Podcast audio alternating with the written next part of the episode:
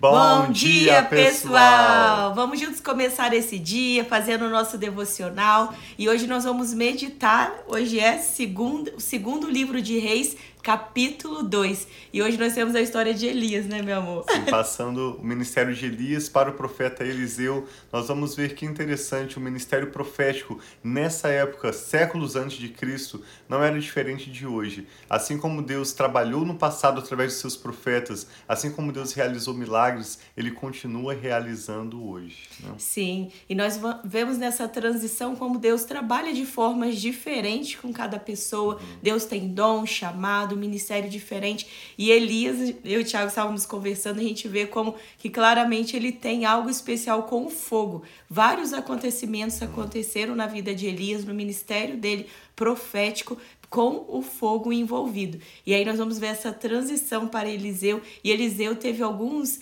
envolvimentos, né, é, algumas é, ações milagrosas de Deus envolvendo água. A gente estava falando como é engraçado, e até mesmo eu falei para Tiago que isso me lembra de super-heróis que tem ah, que, que faz álcool fogo com água, mas nós vemos que na Bíblia Deus usa como ele quiser, da forma que ele quiser, para abençoar o seu povo ou para trazer a mensagem que ele tem para o povo dele. Sim, assim como o apóstolo Paulo escreveu em 1 Coríntios 12, que nós, os crentes em Jesus, formamos o corpo de Cristo e cada um tem diferentes dons, diferentes chamados, talvez algo que nós não compreendemos na vida do outro, como Deus está agindo, não é nosso papel julgar, mas contar com o Senhor e buscar sermos é, responsáveis na administração dos dons que Ele tem confiado a nós, as responsabilidades que Deus tem dado especificamente a nós.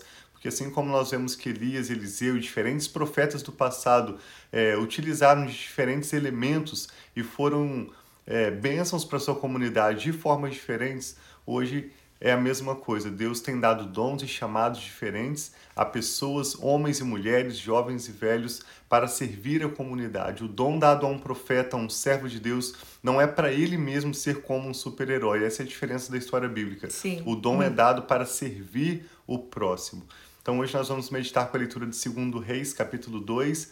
Capítulo curto, te convidamos a acompanhar conosco até o final essa leitura, quando nós vamos orar pelas nossas famílias. Vamos pedir entendimento ao Senhor do texto, vamos ler 2 Reis 2 e ao final orarmos pelas nossas famílias.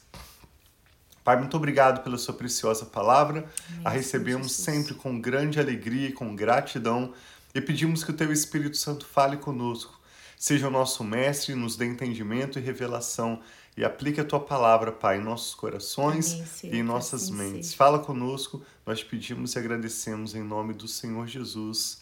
Amém. Então, Elias é levado aos céus. Quando o Senhor levou Elias aos céus num redemoinho, aconteceu o seguinte: Elias e Eliseu saíram de Gilgal, e no caminho disse-lhe Elias: Fique aqui pois o Senhor me enviou a Betel. Eliseu, porém, disse: Juro pelo nome do Senhor e por tua vida que não te deixarei ir só.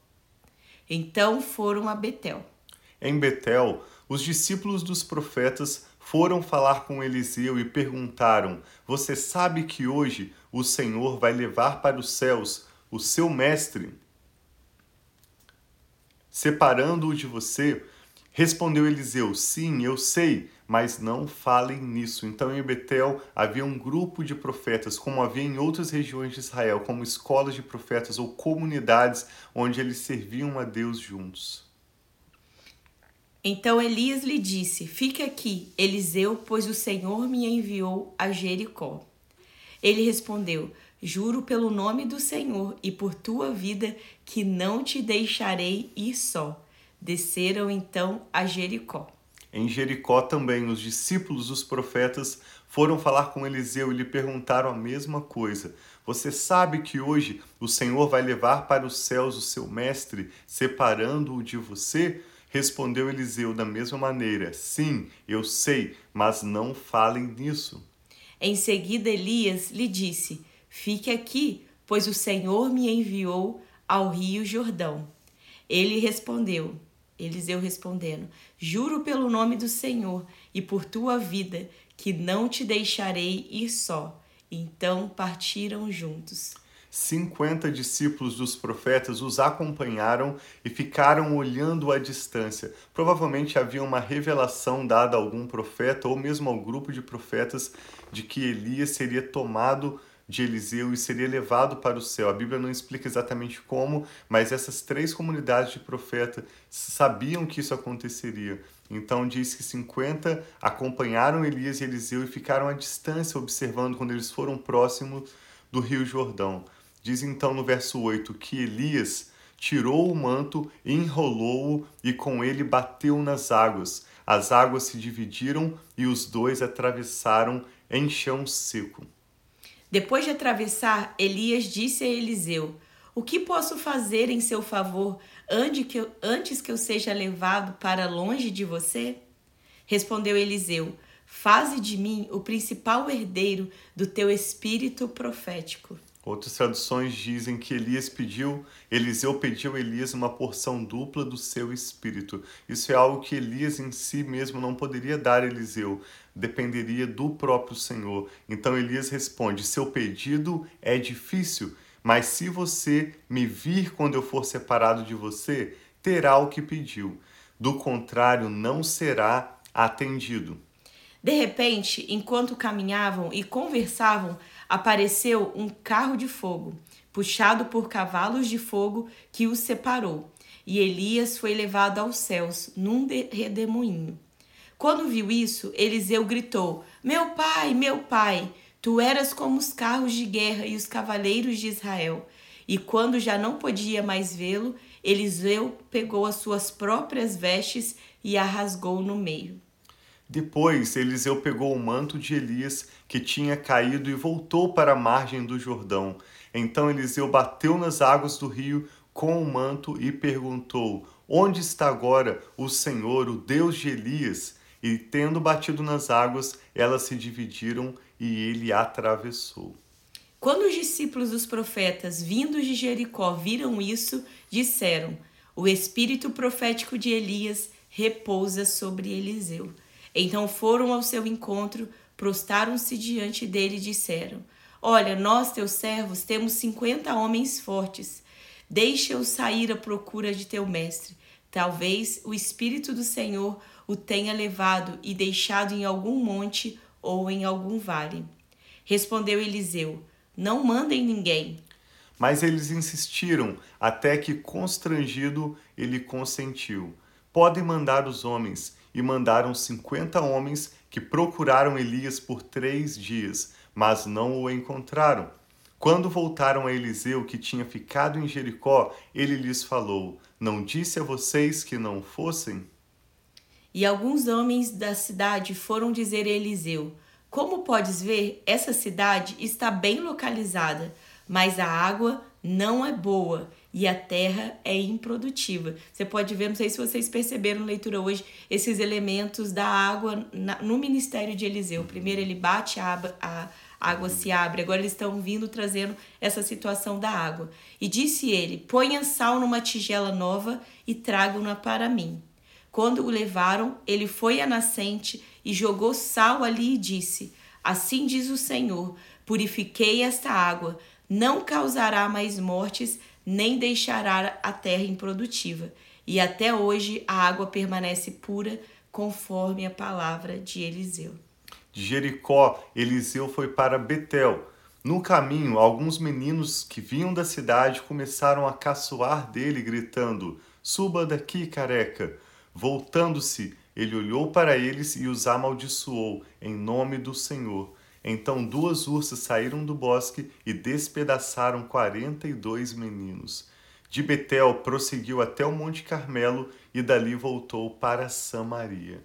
Esse texto é super interessante, muito doido, tem vários elementos que nós não compreendemos. Se você acha que o livro de Apocalipse e alguns outros trechos da Bíblia são difíceis, leia esse texto novamente, segundo Reis capítulo 2. É um texto que mostra bastante do extraordinário acontecendo, mas nos ensina sobre como Elias foi um servo de Deus que, com o coração humilde e obediente ao Senhor, viu milagres extraordinários, abençoou tantas pessoas, serviu reis, abençoou a viúva de Sarepta e tantas pessoas pelo, pelos últimos capítulos que nós lemos E nós vimos sobre o ministério profético de Elias, um poderoso homem de Deus. E agora nós vemos então essa transição, como a Rafa disse no início, do profeta Elias para o profeta Eliseu, um discípulo que ele preparou para continuar servindo como profetas. Profetas naquela época orientavam os reis, serviam as comunidades, eles estavam sempre viajando de um lugar para o outro e como um instrumento nas mãos de Deus,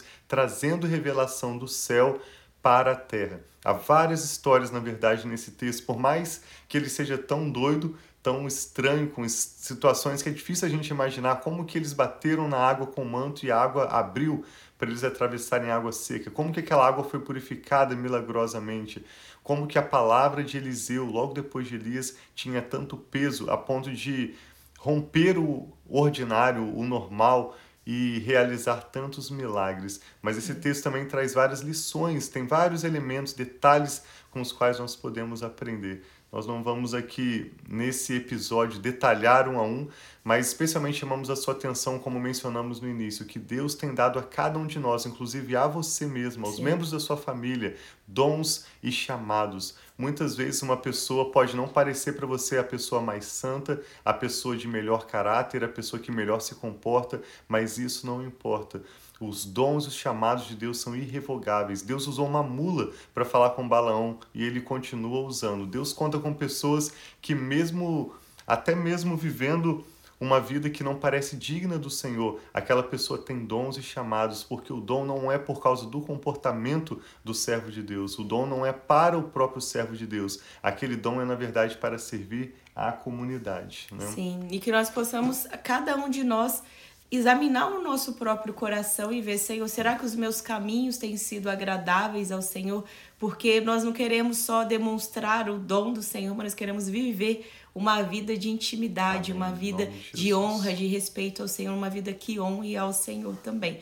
Mas o Tiago falando isso, nós podemos parar pensar que muitas vezes a gente, quando percebe, seja um homem ou uma mulher de Deus, que talvez não tenha vivido nos caminhos do Senhor de uma forma que agrada ao Senhor, talvez entregando esse dom a outros. Então, esse dom, como o Tiago disse, o dom e o chamado do Senhor são irrevogáveis. Então, nós, como servos e servas do Senhor, nós precisamos examinar a nossa vida e ver, Senhor, nos nossos caminhos tem te agradado, nós temos vivido, vivido da forma que o Senhor fez para nós, a nossa família, que Deus possa nos abençoar. Então, vamos orar. Se você quiser enviar seu pedido de oração, você pode enviar, que nós vamos orar Amém. também. Bom dia aí para todos vocês. Vi que tá a pastora Dina, tantas pessoas de lugares diferentes. A pastora Dina lá em São José dos Campos, a Elaine lá no Mato Grosso, né? A, a, a Silvia, minha sogra, em Pinheiral, no Rio de Janeiro. E nós estamos aqui em Austin. Tantas outras pessoas também que estão conosco conectados que estejam aqui nos Estados Unidos, na Europa e também né, em diferentes lugares do Brasil. Vamos juntos unir a nossa fé em oração. Pai, muito Sim, obrigado louvamos, pai. por esse novo dia, pelas tuas misericórdias que se renovam, Pai, a cada manhã sobre nós. Nós sabemos que o Senhor é um Deus, um Deus santo, um Deus forte, um Deus poderoso, um Deus, Pai, que realmente está, Pai, conosco e tem olhado cada uma das nossas circunstâncias, da nossa situação, da nossa vida Obrigado. e sabe do que nós precisamos. Mas nós queremos colocar diante de Ti, Pai, as nossas causas, que cada um possa estar entregando a Deus aquilo que tem trazido ansiedade, aquilo que tem tirado a paz. E nós colocamos, Pai, o nosso dia, colocamos, Pai, o nosso trabalho, colocamos tudo aquilo que nós vamos colocar as nossas Sim, mãos pai. no dia de hoje, de aonde nós pisaremos no dia de hoje, aonde nós e nossos filhos, Pai, também estarão. Nós declaramos a tua bênção e pedimos, Pai, que nós possamos andar, Pai, em pureza, que nós Amém, possamos pai, andar assim em santidade, que nós possamos entregar ao nosso próximo, Pai, os dons e os talentos que o Senhor tem nos chamado e que nós não tenhamos, Pai, uma visão limitada, mas que os nossos olhos sejam abertos para ver, Pai, os milagres do Senhor, para ter Amém, ousadia, pai. pai, para declarar a bênção do Senhor, para declarar paz onde está caos, para declarar vida, Pai, onde parece ter morte, para trazer a tua presença, Pai, em lugares que parece que não há esperança. E eu declaro vida, eu declaro esperança, eu declaro, Pai, cura, eu declaro Jesus, libertação assim sobre as famílias aqui representadas, sobre os seus filhos, sobre os seus netos, sobre os casamentos aqui representados. Declaramos, Pai, relacionamentos saudáveis. Declaramos, Pai, que o nosso corpo esteja saudável também, que a nossa mente, Pai, esteja saudável, que os nossos pensamentos estejam saudáveis e que nós possamos viver, Pai, tudo aquilo que o Senhor tem para nós. Recebe, Pai, cada pedido de oração, cada necessidade, cada pessoa, seja onde ela estiver, Pai, recebe a nossa gratidão também. Assim como como gratidão, Pai, nós celebramos mais um ano, Pai, da vida da pastora Obrigado, Diná, Senhor, nessa semana. Com gratidão nós Obrigado. celebramos as vitórias também que o Senhor nos deu, o sustento, Pai, a provisão, tudo aquilo que o Senhor, Pai, nos proveu nessa semana e nos abençoou. Nós entregamos todo esse final de semana a Ti, Pai. Sim. Senhor, e te agradecemos por essa semana. Em nome de Jesus. Amém. Vocês tenham todos um Shabbat Shalom, um final de semana de paz, de prosperidade. Desfrute bem com a sua família. E lembre-se, como nós meditamos hoje, que Deus tem dado a cada um de nós dons e chamados. O apóstolo Pedro também escreveu 1 Pedro 4,10. Cada um use os seus dons que tem recebido de Deus como um bom mordomo, administrando fielmente a graça de Deus. Que Deus os abençoe muito, nós amamos muito vocês. Nos veremos de volta aqui no domingo. Isso, hoje é sexta-feira, então amanhã é o nosso dia de descanso. Então que vocês possam ter um final de semana muito abençoado e até domingo, né, meu? Amamos vocês. um abraço.